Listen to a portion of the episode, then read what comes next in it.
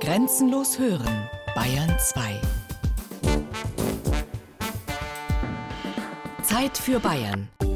Features aus dem ganzen Freistaat. Sonn- und Feiertags kurz nach 12.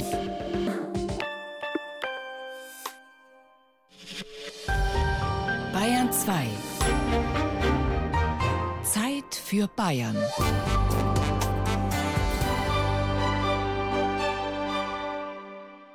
Immer älter und immer weniger. Das ist die wenig verheißungsvolle Prognose, wenn es um die Entwicklung der Bevölkerung vor allem in Oberfranken geht. Eine ganze Generation ist abgewandert.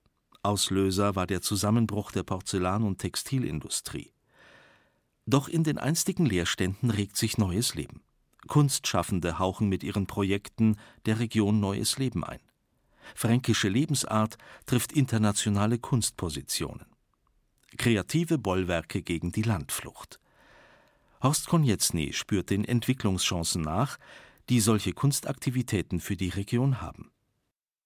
Eine alles betäubende Dunstglocke schien über dem Land zu liegen, und von draußen drangen die Impulse des Zeitgeists spät und verlangsamt in unser Dämmern. Ungläubig bestaunte ich das Einsickern von Gegenwart ins Bild der Kleinstädte und Dörfer in Form von Umgehungsstraßen, ersten Supermärkten in Containergestalt, grauen Schulgebäuden und Krankenhäusern im obligatorischen Flachbaustil, während ich mich mit meinen Freunden mittels Radio und Fernsehen längst in eine andere, wie mir schien, wirklichere Wirklichkeit davongestohlen hatte, die doch allein uns als Zukunft gehörte. Das Gefühl, dieser Blues vom Land, das der Schriftsteller Norbert Niemann hier beschreibt, ist sicherlich vielen Bewohnern der Regionen Bayerns vertraut, die im Behördendeutsch als strukturschwach bezeichnet werden. Denn auch im reichen Bayern gibt es Gebiete, die nah an der Tristesse gebaut sind, wo man den verfassungsrechtlichen Grundsatz gleichwertiger Lebensverhältnisse und Arbeitsbedingungen eher vom Hörensagen kennt, wo ganze Regionen von Auszehrung betroffen sind, wo die Menschen pendeln, bis ihnen schwindlig wird und die Fliehkräfte schließlich den Sieg davontragen.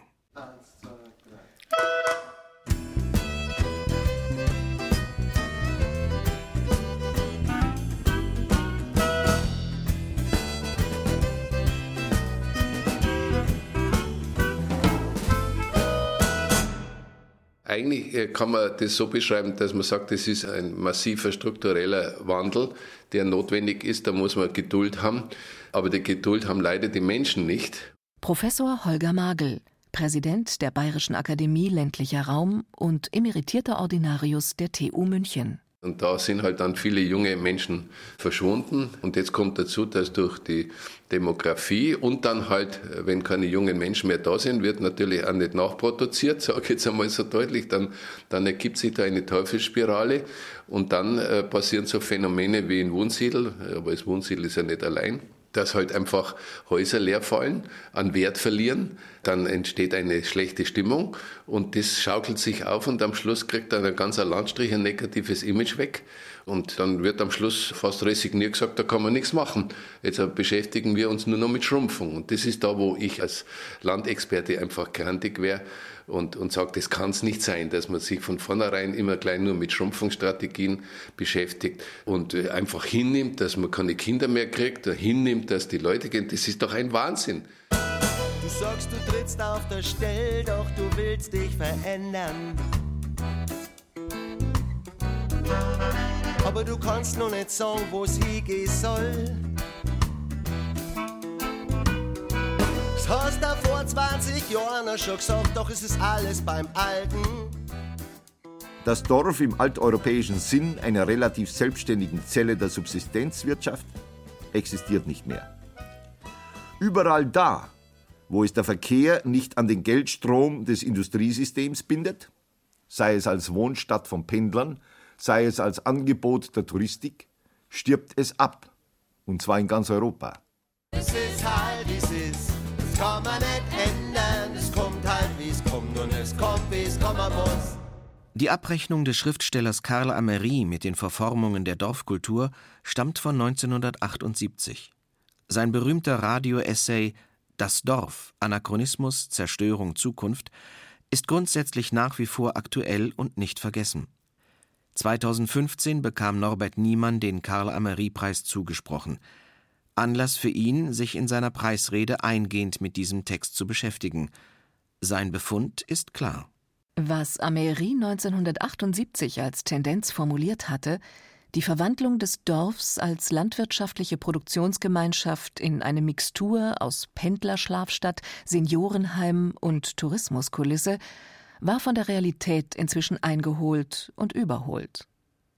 Alles, was dem Dorf heute angeboten wird, die industrielle Landwirtschaftsberatung, das Netz der Konsumprofitierer, die City-Verdiener, die sich als schicke Parasiten in seine Strukturen einnisten, all das vermag das Dorf nicht zu retten, sondern verstärkt seine Agonie. Egal, es ist halt, wie es ist. Das kann man nicht ändern. Es kommt halt, wie es kommt und es kommt, wie es kommen muss. Das ist halt, wie es ist. Da kann man nichts machen. Es kommt, wie es kommen muss. Und das bis zum Schluss. Es kommt, wie es kommen muss. Muss es kommen, wie es kommt? Agonie als Schicksal. Man will es nicht glauben, wenn man durch die geschwächten Gebiete Oberfrankens reist. Eine entspannt schwingende Landschaft, Lindenfeste, gutes Bier und ein Menschenschlag mit hintergründigem Witz, knorrigem Charme und fränkischem Freigeist, wie ihn die Bayreuther Gruppe Landmusik für dieses Feature musikalisch repräsentiert. Warum treibt es gerade die jungen Menschen hier weg? in überteuerte Städte oder gesichtslose Siedlungen. In seiner aktuellen Bevölkerungsvorausberechnung entwirft das Landesamt für Statistik beunruhigende Visionen für 2032. Die Bevölkerungspyramide verliert ihren Schmerbauch und schiebt ihre maximale Ausdehnung aus der Hüftregion bis knapp unters Kinn. Es sieht so aus, als würde den 70-Jährigen das Wasser bis zum Hals stehen. Ich spreche mit Alexander Popp, Regionalmanager in Bad Berneck im Landkreis Bayreuth. Die Menschen, die da sind, sind natürlich durch den Strukturwandel, durch die degenerative Entwicklung, die es über Jahre und Jahrzehnte gegeben hat, natürlich in einer gewissen äh, Down-Situation. Und man muss die erstmal wieder aktivieren, jetzt nach vorne zu gucken und ihnen in den Kopf zu bringen, ey, ihr müsst was machen, damit sich wieder automatisch wieder was von selber bewegt. Also dass so ein Automatismus entsteht. Und da sind wir dann aber auch wieder bei dem Problem, dass wir ja fast schon zu wenige Leute da haben. Wir haben mehr Platz, mehr Ideen, mehr Raum als andere, aber es müssen ja Leute da sein, die das Ganze dann bespielen und Leute da sein, die dann kommen und sich dann darüber freuen. Natürlich müssten sie da sein, die Menschen, die das bespielen. Die Krise als Chance begreifen, sich inspirieren lassen von den Gegebenheiten und anpacken, mit Witz, Intelligenz und kreativer Energie. Im magischen Dreieck von Bayreuth, Bad Berneck, Wunsiedel und Bad Steben begebe ich mich auf die Suche und werde fündig. Die ansehen schon groß und fahren bloß mit ihrem Auto im Kreis rum. Andere sind erwachsen und spielen einen ganzen Doch Ball. Wieder andere hauen sich für viel Geld aufs Maul und die Welt schaut dabei zu. Gemeint sind natürlich die anderen. Die, die sich einsetzen fürs Gemeinwohl, die mit Herz, Schweiß und Hirnschmalz neue Ideen säen, Netzwerke bilden und neue Impulse setzen, in Regionen, die sich vielleicht schon aufgegeben hatten.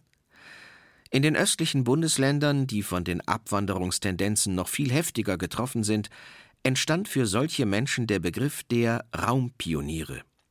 Und häufig haben sie einen gemeinsamen Nenner die Kunst. Denn Kunst und Krise gehören zusammen. So wie in Wunsiedel, wo seit Anfang der 2000er Jahre von engagierten, innovativen Menschen die legendäre Kultnacht veranstaltet wird. Ein großes Spektakel, das Eindruck macht. Mit über 40 Veranstaltungen rund um den Marktplatz, das kernlose Gehäuse der Stadt. Ich darf Sie als Vertreter der Stadt und als ehrenamtlicher Bürgermeister herzlich willkommen heißen, aus nah und fern. Der große Platz vor dem Rathaus ist für diese Nacht zu dem Zentrum des Lebens geworden, das man sich von solch einem schönen Platz erwartet. Ein großer Kreis von Unterstützern um die Organisatoren vom Wunsiedler Bürgerforum hat gezaubert und bespielt die leerstehenden Räume mit Ausstellungen, inszeniert ein multinationales Festessen mit Hilfe von Flüchtlingen oder weckt mit einer Lichtinstallation in leerstehenden Gebäuden die Erinnerung an Zeiten, zu denen noch jedes Haus bewohnt war. Inmitten des tosenden Marktplatzlebens treffe ich Stefan Frank und andere Mitglieder des Organisationsteams. Wir versuchen alle Fenster am Marktplatz mit Licht zu füllen. Innen. Also dass einfach in den Häusern, in den Wohnungen Licht brennt. So wie es hier mal war. Vor, wie lange ist das her? 30 Jahre? Der Marktplatz ist ja belebt. Wenn du dich jetzt heute umschaust, ist er voll. Der volle Marktplatz äh, wäre sonst manchmal wünschenswert. Also gerade im Winterhalbjahr bei schlechterem Wetter, bei kühlerem Wetter ist es hier teilweise schon sehr einsam. Und das ist ja einer der Punkte bei dieser Veranstaltung Kultnacht, bei diesem Festival, dass wir versuchen, Räume, Immobilien, Häuser, die normalerweise leer stehen, nicht mehr bewohnt sind und deswegen auch nicht zugänglich sind. Ein leerer Laden ist verschlossen. Oftmals sind dann die Schaufenster auch noch verklebt oder mit einer, mit einer Werbung zugehüllt dass man einfach sagt, solche Orte zu öffnen, zu bespielen mit unterschiedlichsten Programmen, Klanginstallationen, Musik, Lesungen, Ausstellungen, um das Bewusstsein für diesen vorhandenen Raum einfach auch wieder zu wecken. Und ich glaube, dass einfach dieses Potenzial, was hier schlummert, dass das demnächst entdeckt wird. Hier scheint auf jeden Fall schon einiges Potenzial geweckt. Wer ist dafür zuständig? Ich frage nach bei Sabine Unglaub, der zweiten Vorsitzenden des Bürgerforums Wunsiedel. Die Kultnacht Mittag am Markt und auch dieses Kino wird vom Bürgerforum finanziert. Es gibt äh, kleine Zuschüsse, zum Beispiel von der Sparkasse, in früheren Jahren auch von der Stadt und natürlich die Mitgliedsbeiträge. Und wir haben auch eine weitere Veranstaltung immer im November, die Kneipennacht. Bei der wird Eintritt verlangt und damit finanzieren wir uns eigentlich diese ganzen Aktionen. Könnte man das nicht öfter realisieren als nur einmal im Jahr? Ich denke mal, dass uns das dauerhaft nicht möglich ist, weil es einfach ähm, an Personal mangelt oder an Leuten, die wirklich genug Zeit haben dafür. Also wir arbeiten alle, wir sind viele Freiberufler auch die sich zwar die Zeit ein bisschen einteilen können, aber äh, die einfach einen Job noch nebenbei zu machen haben oder auch eine Familie nebenbei haben. Von unserer Seite her lässt sich das weder finanziell noch personell stemmen. Das Beispiel aus Wunsiedel zeigt, dass großes Potenzial zur Veränderung da ist. Aber es zeigt auch, dass es nicht einfach ist, eine gewisse Nachhaltigkeit zu erreichen und Akzeptanz für Kunst, die nicht sofort eingängig ist. Also mit Kunstvermittlung über den normalen bürgerlichen Ansatz hinaus, da gibt es starke Probleme. German Schlaug, Mitbegründer des Bürgerforums. Das ist immer so die, die Frage, was nützt was bringt brauchen wir das. Ne? Wir haben eh zu viele Feste so ungefähr. Es ist immer eine ganz bestimmte Klientel von Leuten. Wir sind noch nicht ganz dahinter gestiegen, wie wir auf die Widerstände eingehen, wie wir ein Konzept finden, worauf sie fragen, dass die Akzeptanz steigt. Ne? Also wir sind da an irgendeiner Schwelle und kommen über diese Schwelle nicht, nicht hinweg. Ach, geh jetzt los, mach halt mal Ruhe. Es ist halt, wie es ist. Es kann man nicht ändern. Es kommt halt, wie es kommt und es kommt, wie es kommen muss. Das Nebeneinander von Begeisterung, Hoffnung und einer vagen Resignation begegnet mir bei meinen Gesprächen auf der Kultnacht immer wieder. Zur Revitalisierung deshalb noch einmal eine Dosis von Schriftsteller Niermann, diesmal im Originalton. Er glaubt an die Provinz als Brutstätte für kulturelle Kraft. Es ist sehr symptomatisch, dass es in so kleinen Strukturen möglich ist, dass sich da so eigenständige um mit Deleuze zu sprechen, rhizomatische Ausstülpungen von Kultur herausbilden können.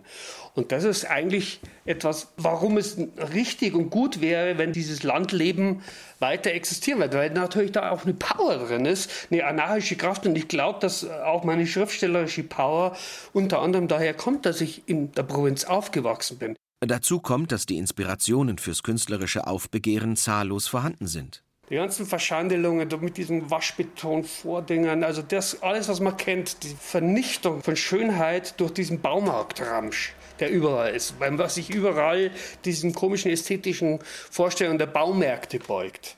Und das dann zu besprechen und, und daraus Gedichte zu machen, mit einem leichten anarchischen Gestus irgendwie das auseinanderzunehmen, das finde ich ganz, ganz großartig.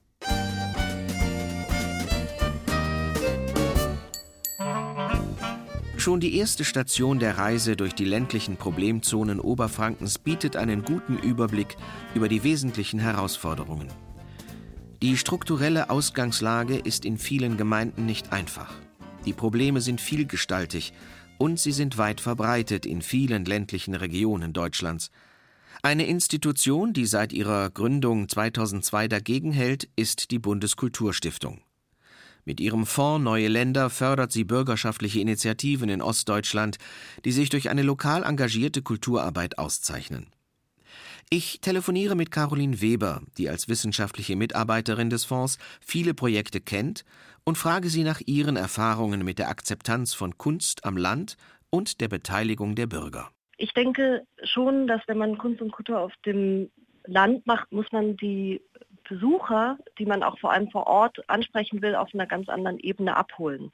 Das heißt für mich aber nicht zwangsläufig Partizipation, sondern in allererster Linie Vermittlung. Das heißt, man hat nochmal eine viel größere Aufgabe im ländlichen Raum als jetzt in der Stadt, Brücken zu schlagen und zu versuchen, nochmal anders auch an die Besucher, die kommen, zu vermitteln, was man dort eigentlich tut. Das ist ja auch regelmäßig die Frage, die sich vielleicht die Dorfbevölkerung stellt, wenn Künstler aufschlagen und mit ihren Lebensentwürfen und mit ihren Ideen loslegen, was machen die da eigentlich? Und genau an der Stelle ähm, muss man vielleicht genau das nicht beantworten, aber man muss versuchen, die Brücken zu schlagen, einzuladen auf eine ganz andere Art und Weise. Brücken stellen aber nicht nur Verbindungen her, sondern können auch als Bauwerke beeindrucken. Ein solches Exemplar, ein ganz außergewöhnliches Gebäude inmitten von Eternit und Fachwerk, findet sich mit dem kleinen Museum Kultur auf der Point in Weißenstadt im Fichtelgebirge. Das Gebäude von Marcello Morandi, einem renommierten Vertreter der konkreten Kunst, ist mit seiner schwarz-weißen Fassade ein irreal wirkender Hingucker. Im fränkischen Ambiente des kleinen Ortes Weißenstadt wirkt es wie ein streng strahlender Fremdkörper, der neugierig macht auf das, was sich im Inneren verbirgt. Es wird spannend, kommen Sie ruhig rein. Jetzt wird es sehr dunkel. Und hier ist das erste Mal auch das Gefühl bei dem Beobachter, dass er glaubt, er sei in einem magischen Raum. Es ist wie Magie. Und es ist natürlich ein idealer Ort, um in Kontemplation zu versinken, um zu meditieren. Denn was man hier sieht, ist eigentlich nur schön. Wir befinden uns, geführt vom ehemaligen Redaktionsdirektor der Frankenpost Werner Merkner, in einer Installation des venezuelanischen Künstlers Elias Crespin, der hier zum ersten Mal in Deutschland ausstellt. Geometrische Choreografien heißt das Werk, das feine fluoreszierende Strukturen an unsichtbaren Nylonfäden in einer computergesteuerten Endlosschleife zu somnambulen Klängen tanzen lässt. Die Besucher sind traumversunken. Für mich war das das erste Mal so, dass ich begriffen habe, dass sich Mathematik oder auch Technik ja. und Kunst nicht ausschließen, mhm. sondern eine ideale Verbindung eingehen können. Das ist einfach wunderbar. Es gibt Besucher, die sind aus diesem Raum nicht mehr rauszukriegen. Das kleine Museum ist eine private Einrichtung, die von der Unternehmerin Dr. Laura Kreins-Leupold gegründet wurde. Man zeigt hier Kunst, die einer klaren, reduzierten Formsprache folgt und stark von einer Lust am Spiel mit Wahrnehmungsintensitäten geprägt ist. Es ist ein bewusst singulär wirkendes Kunstunterfangen, das die ästhetischen Vorlieben und persönlichen Wertvorstellungen seiner Gründerin repräsentiert und transportiert. Die Begeisterung für die von ihr gezeigte Kunst ist auf jeden Fall mitreißend. Klasse. Das kleine Museum Kultur auf der Point existiert seit 2007. Es geht äh, immer um zeitgenössische Kunst und äh, vor allem Künstler, die sich äh, mit Themen wie äh, Einfachheit, mit dem Wesentlichen auseinandersetzen. Mir sind vor allem bestimmte Werte wichtig, nicht so sehr die Kunstrichtung, sondern bestimmte Werte, die auch mit unserer Lebensphilosophie und wenn Sie so wollen, auch mit unserer Unternehmensphilosophie übereinstimmen. Die Einfachheit, das Wesentliche, positive Emotionen. Hier wird man mit dem, mit dem Wert der Langsamkeit vertraut gemacht mhm. und, und fängt an zu begreifen, was das eigentlich bedeutet. Langsam zu sein. Das heißt auch achtsam zu sein. Und das ist hier in Perfektion dargestellt.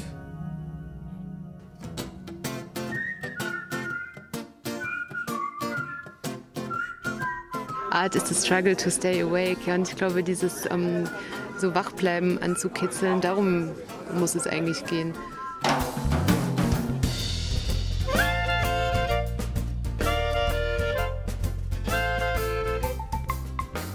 Ja, worum muss es gehen in der Kunst? Wachbleiben ist sicher kein geringes Ziel. Der Ausflug zu dem schwarz-weiß strahlenden Kunstsolitär in Weißenstadt steht stellvertretend für das kulturelle Engagement von kunstsinnigen Einzelpersonen und Unternehmen mit ihrem Sinn für Corporate Identity und Repräsentation. Es ist an der Zeit, sich einmal grundsätzlichere Gedanken darüber zu machen, wie es um die Wirkung von Kunst in der Region bestellt ist, was die Macher beabsichtigen und welche Bedürfnisse das Publikum hat. In Bayreuth, der Universitätsstadt, dem Regierungssitz, gibt es eine sehr lebendige Szene zeitgemäßer Kunst und Menschen, die diesen Diskurs führen.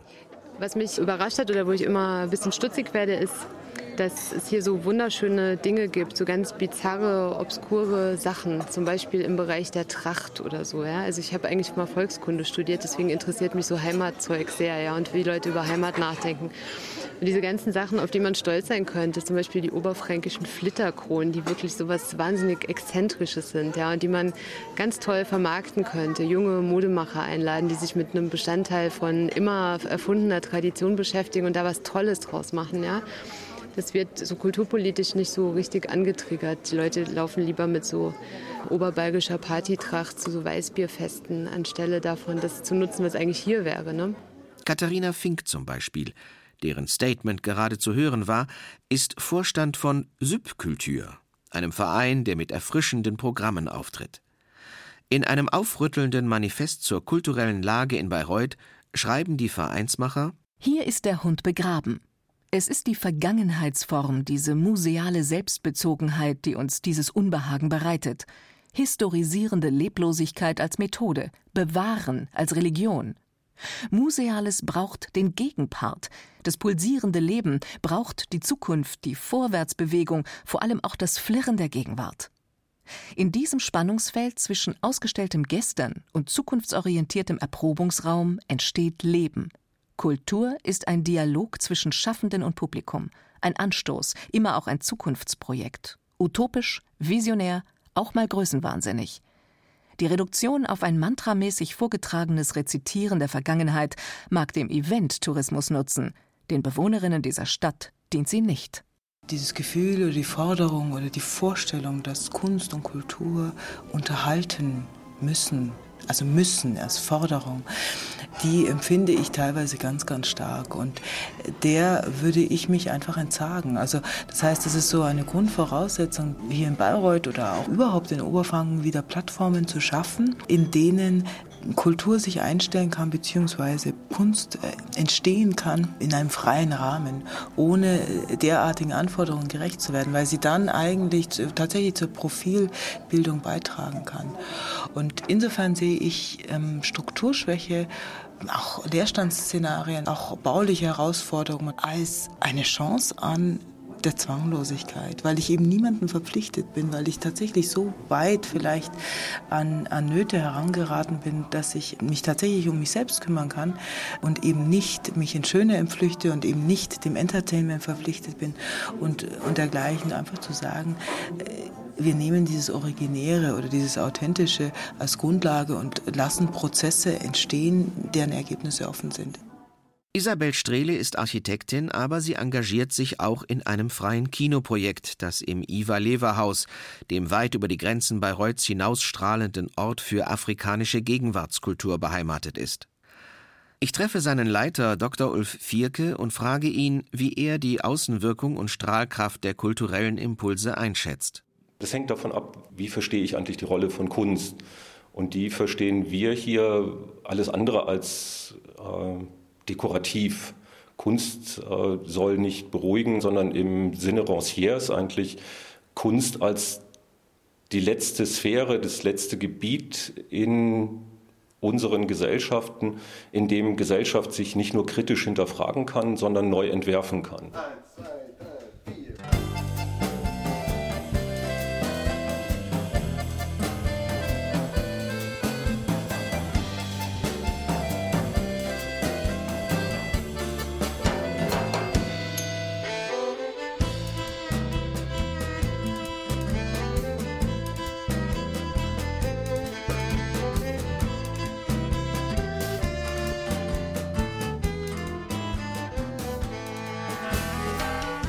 Dr. Fabian Kern, Kulturreferent von Bayreuth. Kultur aus Bayreuth strahlt hinaus. Die Studiobühne geht ins äh, Felsentheater nach Sonsbereich, bespielt es, geht hinaus. Also auch viele andere Einrichtungen bedienen sicherlich die Region. Und vor allem natürlich kommt die Region äh, in die Stadt hinein. Das ist ganz klar. Da haben wir auch eine Verantwortung. Nun, das sind natürlich die Antworten, die man von einem Kulturreferenten erwartet. Aber Dr. Kern ist durchaus auch kritisch und plant fürs nächste Jahr einen Kulturentwicklungsplan, der vielleicht auch ein wenig vom Drive der freien Kräfte inspiriert ist. Manchmal hat man den Eindruck, es fehlen von alteingesessenen Einrichtungen die großen Visionen, wie Kultur, wie Kunst sich weiterentwickeln kann. Äh, wir hoffen, dass wir mit einem Kulturentwicklungsplan hier einfach mal nicht nur eine Planungssicherheit auch äh, für Kultureinrichtungen geben können, sondern dass hier einfach die Kreativität wieder einen Anschub bekommt und dass sich daraus auch wieder Visionen entwickeln, wie wir etwas weiterentwickeln können. Wobei man betonen sollte, dass es nicht nur um die Kreativität der Kreativen geht, sondern vor allem um die der Verwaltungen. Carla Vorbeck ist Bayreutherin und als ehemalige Kulturreferentin Nürnbergs bestens mit der Materie vertraut. Es fehlt in diesen kleinen Gemeinden an Visionen. Man sagt immer fränkisch-zänkisch, weil hier natürlich unendlich viele kleine Adelsgeschlechter, freie Ritter und sonstiges das Markgrafentum, was auf Einheit achtete, zersplitterten. Und das hält sich durch. Es waren die Bayern, die dafür sorgen mussten, dass es Regionalmanagements gibt, weil es nicht möglich ist hier, dass eine Stadt mit ihrem eigenen Landkreis kooperiert. Hier müssen ständig Grenzen überwunden werden. Wenn Sie hier sich angucken, wie die Tourismuszentralen sind, dann haben Sie auf kleinstem Fleck einen fränkischen Schweiz-Tourismus, einen Fichtelgebirgstourismus, einen Bayreuth-Tourismus, einen Kulmbach-Tourismus, einen Kulmbach-Landratstourismus und die haben untereinander möglichst nichts miteinander zu tun. Es ist halt, es ist, das kann man nicht ändern, es und es kommt, wie es kommen muss. Das ist halt, wie es ist, da kann man nichts machen, es kommt, wie es kommen muss. Und das bis zum Schluss. Ich bin aber nur mal 30 Jahre lang Kommunalpolitiker und davor stellvertretender Bürgermeister und habe natürlich diese Verwaltung bei uns hier schon kennengelernt. Und ich denke mal, Verwalten ist eine einfache Tätigkeit und Verwalten, das können wir einfach tun und das erfordert auch nicht so viel Zeit. Die Zeit muss jetzt in den Verwaltungen gefunden werden sich zu überlegen, wie kann ich das, was alles an Potenzial hier bei uns ja noch brach liegt, und zwar wie kann ich das vernetzen, wie kann ich es hervorbringen, wie kann ich das darstellen. Das heißt also weg von den bisherigen einfachen Verwaltungsvorschriften, sondern einfach zu neuen Ideen und Wagen und Powern und gemeinsam mit den Leuten, es gibt viele tolle Leute vor Ort, gemeinsam mit dem etwas Neues probieren. Und dazu gehört Initiative und nicht mehr, sagen wir so, bald gesessene Hintern auf Verwaltungsstühlen. Udo Rödel ist als Künstler, Kunstpädagoge, Politiker, Kurator und Galerist seit mehr als 40 Jahren in Münchberg und der Welt tätig, mehrfach ausgezeichnet für sein kommunales und kulturelles Engagement. Ich treffe ihn in der von ihm initiierten Galerie im Bürgerzentrum in Münchberg. Er kennt die Bedingungen vor Ort, denn Kunst ist auch eine Mentalitätsfrage. Wir haben immer für das, was wir verbrauchen mussten, für uns selbst mussten wir immer hart arbeiten. Wir leben also ja immer noch auf dieser harten Krume. Also uns wächst nichts in die Gosche hinein. Ja, und das ist der Unterschied zu also einem mediterranen Süden Frankens ne, und zu gewissen anderen Gegenden. Also es war immer hart, ums Überleben zu kämpfen. Und das steckt also im Bewusstsein, denke ich, im Kopf immer noch so sehr, dass man deswegen eben die Muse, was die an sich leisten kann, weil alles in die Gosche gewachsen ist. Ne. Die Muse kann man sich da nicht leisten. Wir müssen erst mal das schaffen, dass wir über die Runden kommen und dann leisten wir uns die Muse. Das heißt also, woanders leistet man sich die Muse, aber hier noch nicht. Da hat man doch ein bisschen Scheu da, weil es ist nicht nachvollziehbar, was man da investiert, dass es auch wieder zurückkommt. Es gibt eine gewisse Zähigkeit und ein bisschen Trägheit auch. Ne? Und äh, manchmal habe ich auch schon, äh, wenn ich mal ganz böse bin, sage ich, also nach der äh, ja, Starre des Winters, ne, dann die Müdigkeit des Frühlings, ne, dann die Sommerlethargie und dann schon wieder die Herbstdepression. Ne. Wann komme ich zum Leben mit euch? Ne? Jetzt ist endlich die Sprache darauf gekommen, was bei einem Beitrag über Kunst in Oberfranken nicht verheimlicht werden darf. Die ganz eigene fränkische Gemütslage. Michael Lerchenberg, Oberbayer in München aufgewachsen und seit 2004 Intendant der Luisenburg Festspiele Wunsiedel, kann aus eigener Erfahrung berichten. Man braucht mit Sicherheit schon mal Geduld. Das ist schon mal ganz, ganz wichtig, weil es ist schon hier im Fichtelgebirge, der Oberfranke hat schon ein bisschen die Mentalität ausgeprägt, was der Bauer nicht kennt, frisst er nicht. Das muss man also ehrlicherweise schon sagen. Da kann ich zwölf Jahre hier hervorragendes Theater machen, wenn ich ein Stück auf den Spielplan setze, das man nicht kennt, dann ist man erstmal vorsichtig und wartet ab, schickt die Nachbarin zur Generalprobe und äh, die lässt man das anschauen und wenn es dann gut ist, kauft man auch die Karten. Also, es gibt da schon eine, eine gewisse Vorsicht dem Unbekannten gegenüber. Also ich denke, da muss, braucht man einfach eine gute Geduld. Gute Kunst muss nicht immer ein Massenerlebnis sein. Wobei man ergänzen muss, dass gute Kunst auf der Luisenburg durchaus massentauglich ist, was man an der fulminanten Auslastung ablesen kann und an der besonders leidenschaftlichen Beteiligung des Publikums. Wir sind ein Festspieltheater, wir sind auch im besten Sinn des Wortes ein Volkstheater, was ich nicht nur auf die Dialektstücke reduziert wissen will, sondern äh, das gilt auch fürs Musical, das gilt äh, für die Operette oder das gilt auch fürs Familienstück, selbst auch für den Klassiker, weil einfach zu uns ganz viele Leute ins Theater gehen, die sonst nicht ins Theater gehen das ist hier schon ein, ein besonderes Merkmal der Luisenburg. Also gerade zum Beispiel unsere Buskunden, ich sage jetzt mal der Landfrauenverein aus der Oberpfalz, der regelmäßig seit vielen, vielen Jahren auf die Luisenburg fährt, das sind oft unsere treuesten Besucher. Ja, die gehen unters Jahr vielleicht dann zur Kolpingbühne oder zum, was weiß ich, wenn der heimatliche Burschenverein äh, sein Weihnachtsstückel spielt oder sein Faschingsstückel. Ansonsten, die lesen kein Feuilleton, die haben kein Theaterabonnement, aber sie gehen auf die Luisenburg. Äh, dadurch haben wir ein ganz eigenes, sehr spezielles, aber auch sehr besonders gutes Publikum. Denn das ist ein sehr begeisterungsfähiges Publikum, im Positiven wie im Negativen. Also bei uns kann es schon noch passieren, dass zum Beispiel in der Bernauerin von Orff gibt es eine, eine ganz ja, heute muss man sagen, schrecklich aktuelle Figur eines Hasspredigers, eines Dominikanermönchs, der letztendlich dafür verantwortlich ist, dass diese Bernauerin hingerichtet wird und der dann das Volk aufwiegelt und aufpeitscht mit einer wilden Rede. Großes Stück Literatur. Wir hatten hier zwei, drei Vorstellungen, da ist der Kollege, der diese Figur gespielt wird, am Ende ausgebuht worden. Einfach weil man letztendlich die Figur, die Haltung, die Botschaft der Figur ausgebuht hat. Das kann uns auch passieren in einem Stück zum Beispiel, der in, in Comedian Harmonists, wo ein Nazi-Funktionär auftritt ja, auch der gab es Vorstellungen, wo der von der Bühne geboot wurde. Da gibt es schon so eine sehr spannende, sehr spontane Anteilnahme. Also wie gesagt, ich mache gern für dieses Publikum Theater.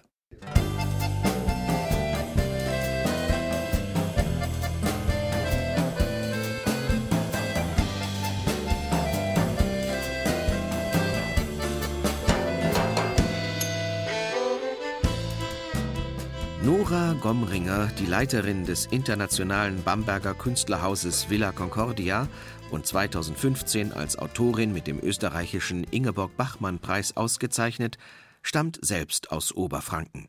Also ich glaube, es hat eine große Tradition, dass gerade in Ostoberfranken zum Beispiel reden wir von den Hofer Filmtagen und reden wir von äh, den Selber Filmtagen, dass hier eigentlich ähm, die ernstere und auch die experimentelle Kultur sich sehr zu Hause gefühlt hat, schon vor der Wende, schon vor der Grenzöffnung. Und dass dann mit der Grenzöffnung eigentlich so ein zehn Jahre großes Fragezeichen entstanden ist. Also mir kommt es sowieso immer vor, als wäre da wie eine Saluntür aufgestoßen worden und wir waren hinter der Saluntür und die fällt jetzt zu und da stehen wir. Und was hilft der Region jetzt? Natürlich helfen innovative Projekte, die aber wieder sich anschließen lassen an just diese Zeit vor der Grenzöffnung und äh, die haben mit Kunst und Kultur zu tun.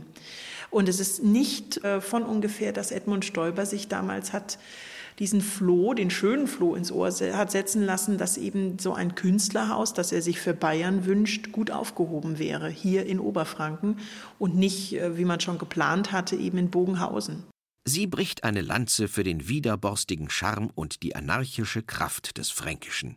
Was wir hier haben, ist eher das Dorf der Aufständischen. Das Ganze ist hier wie das gallische Dorf bei Asterix. Ja, die Franken sind eigen und sie mögen wortkarg sein, aber sie sind äh, ein sehr kluger Teil Bayerns und mitunter der angenehmere im Geschäftston und im Umgang.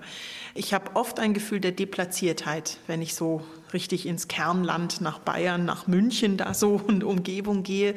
Äh, gut, ich bin da auch nicht aufgewachsen. Ich komme aus dieser Gegend hier, da bin ich geprägt worden. Ich kenne die Leute. Ich weiß schon, wie das hier ein bisschen funktioniert.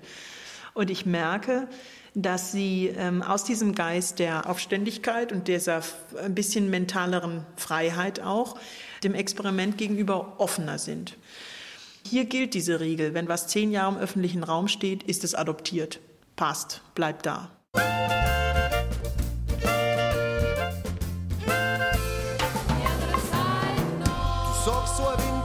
Eis optisch im Weg, sei Schatten macht dich krank und das Eis fällt vielleicht schräg.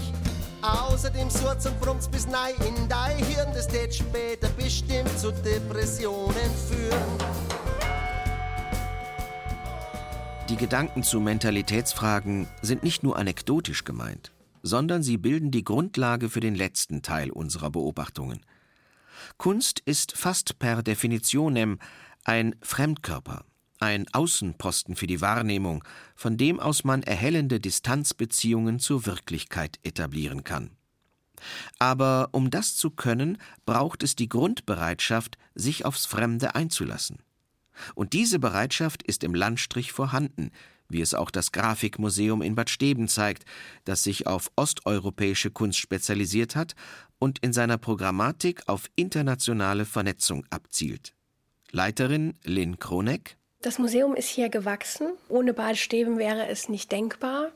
Und die Gründer, also Dr. Wolfgang Schreiner und Stefanie Barbara Schreiner, haben ähm, dieses Museum, glaube ich, schon auch bewusst hierher gesetzt. Denn ähm, das Motto von Wolfgang Schreiner war, Brücken zu bauen, und zwar mit der Kunst. Das heißt also auch zwischen Ost und West zu vermitteln und auch die Gesellschaften zueinander zu führen. Und wo ginge das besser als mitten in Deutschland und als direkt an der ehemaligen Grenze, wo diese Grenze auch noch spürbar ist, wenn man denn möchte, wenn man sich dafür interessiert wird. Ich glaube auch, dass das Grafikmuseum, gerade was Osteuropa betrifft, die Kontakte zu den Botschaftern, die vielen Künstler, die ähm, auch gerade in Bulgarien, die es waren so die intensivsten Kontakte, die da inzwischen geschlossen wurden, die es auch immer noch gibt, auch mit Sprachbarrieren und allem, ähm, dass die was ganz Besonderes sind und dass ein Museum, ähm, das sich so spezialisiert auf Osteuropa und auf die Grafik in Deutschland, es wahrscheinlich nicht nochmal so zu finden gibt. Und diese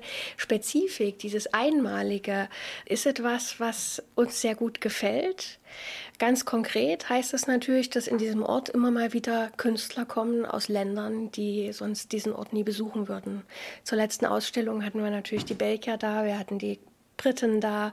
Wir planen einer kubanischen Ausstellung. Dann kommen natürlich die Künstler aus diesen Ländern, die wir einladen, auch hierher zur Ausstellungseröffnung, bauen zum Teil mit auf, sodass dieser Ort auch ein, ein etwas anderes Flair kriegt, wenn solche Besucher immer mal hier durch den Ort wandeln. Und solche Künstler sind eine entscheidende Bereicherung des kulturellen Lebens der Region, denn sie bringen einerseits den Blick von außen und andererseits, auch aus eigener Notwendigkeit heraus, die Initiative zur Begegnung. Noch einmal Caroline Weber von der Bundeskulturstiftung. Meine Beobachtung ist, dass diejenigen, die diese Kulturprojekte umsetzen und die, wie gesagt, in der Regel auch Neuankömmlinge in diesen Orten sind, ein großes Bedürfnis danach haben, Gemeinschaftsräume zu schaffen und tatsächlich Kommunikationsräume zu schaffen, indem sie Kunst und Kultur machen, aber indem sie vielleicht auch einfach einen Raum öffnen und dort einen Begegnungsort schaffen, der ein Café ist, in dem auch Kultur stattfindet. Und natürlich haben die ländlichen Räume die Besonderheit, dass dort natürlich diese Kommunikationsräume mehr und mehr verloren gehen. Es gibt nicht mehr den Dorfladen, es gibt nicht mehr die Dorfgaststätte, wo man sich trifft. Das heißt, äh, diese Kunst- und Kulturprojekte schaffen neue Orte und damit auch neue Orte der Begegnung und können das darüber, ähm, denke ich, auch nochmal mehr schaffen, Publikum anzuziehen, was vielleicht sonst und unter anderen Bedingungen nicht in eine Ausstellung oder in ein Konzert oder in, zu einer Literaturlesung gehen würde. Zum Abschluss meiner Suche nach Menschen und Positionen, die mit Kunst Inspiration und Freiräume für neue Begegnungen in die Region bringen, komme ich an einen Ort, an dem genau dieses Programm ist. Ich finde das Projekt Liebswood in Weißenbach bei Wirsberg im Landkreis Kulmbach. Das fränkisch-englische Ehepaar Silka Gebhardt und Peter Mitchell, Mitglieder der Künstlerkolonie Fichtelgebirge, sind hier dabei, so etwas wie einen Lebenstraum zu entfalten. Seit drei Jahren verwandeln sie ein großes, altes, einst ziemlich verkommenes Anwesen zu einem irisierenden Kunstkosmos mit internationalen Verbindungen. My name is Peter Mitchell and we're in Weissenbach, which is the end of the world. Um, the road finishes here mein Name ist Peter Mitchell. Wir befinden uns in Weißenbach am Ende der Welt. Die Straße endet hier. Drüben gibt es ein buddhistisches Kloster, wilden Wald, Wildschweine und Traktoren. Uh,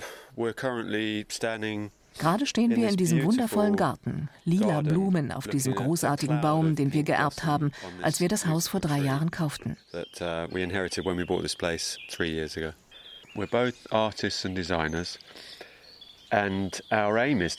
Wir sind beide Künstler und Designer.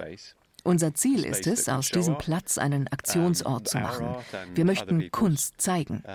Von uns und von anderen. Von Leuten aus der Gegend, aber auch aus England, Dänemark und anderen Ländern. Denmark and other countries.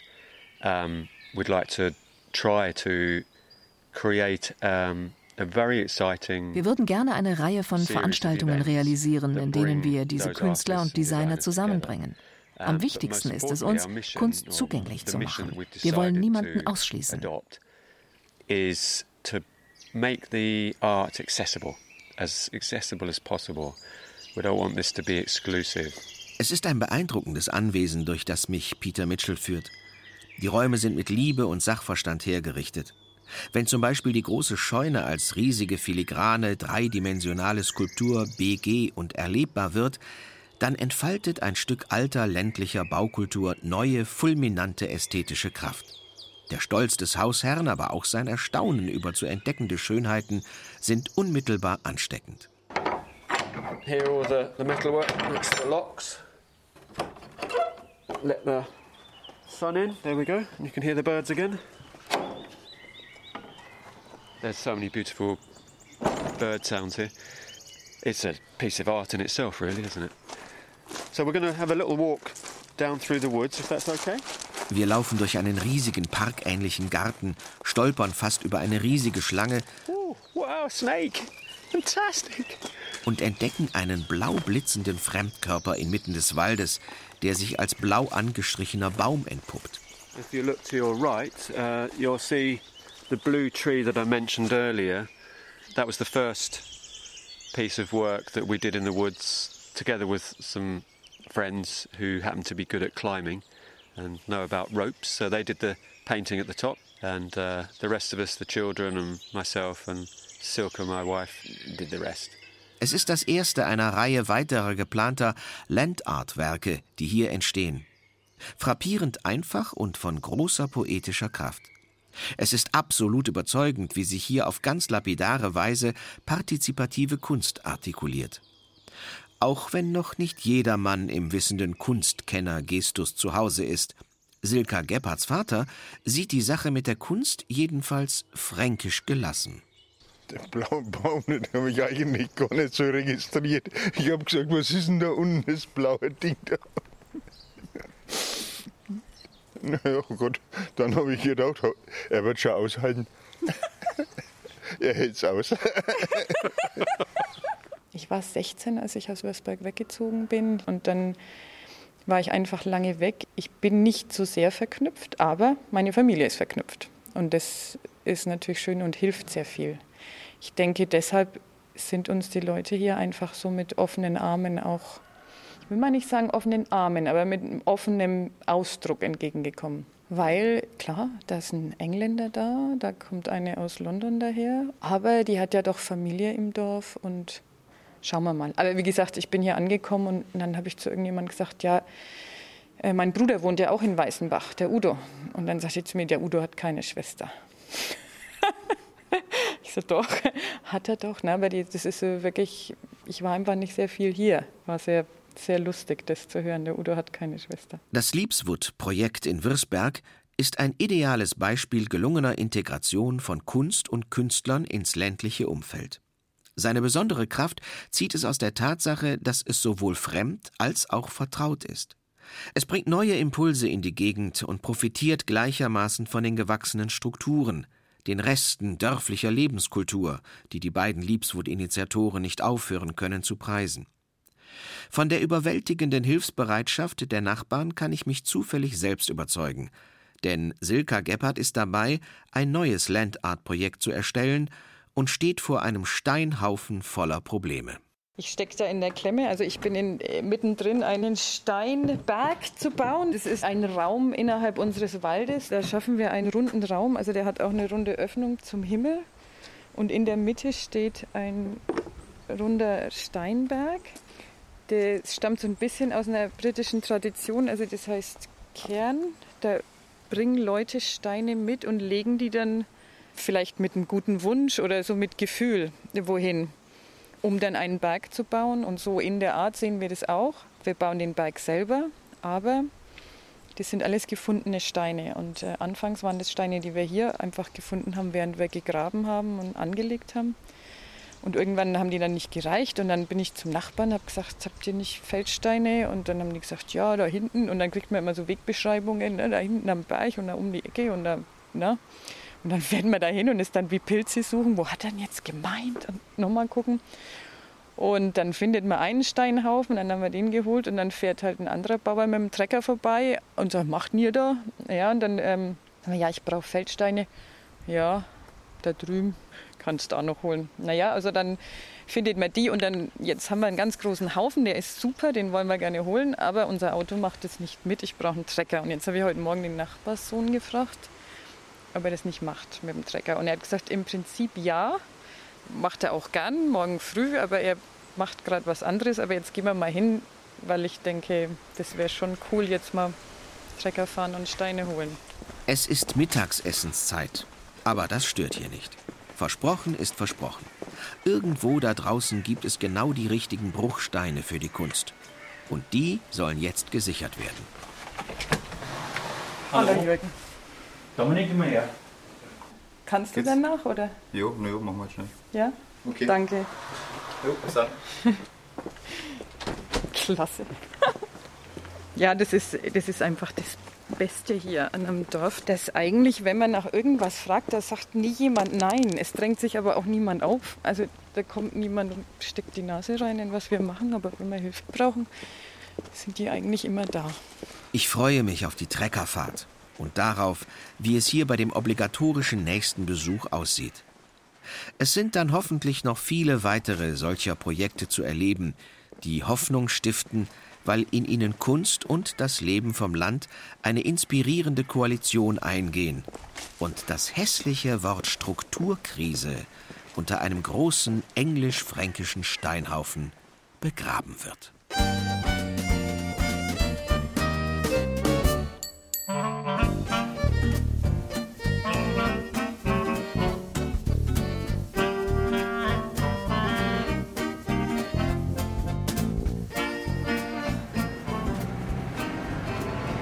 Jetzt direkt gesucht hat, die Säge, das sind, das sind Steinhaufen. Wir sind ja da eine sehr steinreiche Gegend und wenn man ein Feld jetzt verarbeitet, kommen die natürlich immer wieder zum Vorschein. Und die großen Trümmer muss man einfach rauslesen. Jahrhunderte lesen die Bauern schon ihre Felder ja ab. Und dann stehen natürlich solche Steinhaufen. Ne? Und das ist natürlich genau das gefundene Fressen für die Säge, die natürlich solche Steine jetzt braucht für einen Steinhaufen.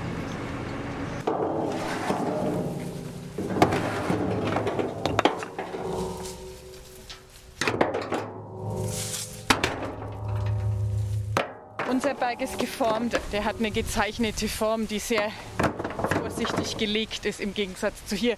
Sehr meditative Arbeit und man braucht sehr viel Geduld. Gegen meine Natur. Aber man hört nicht auf zu lernen. Das ist das Schöne am Leben.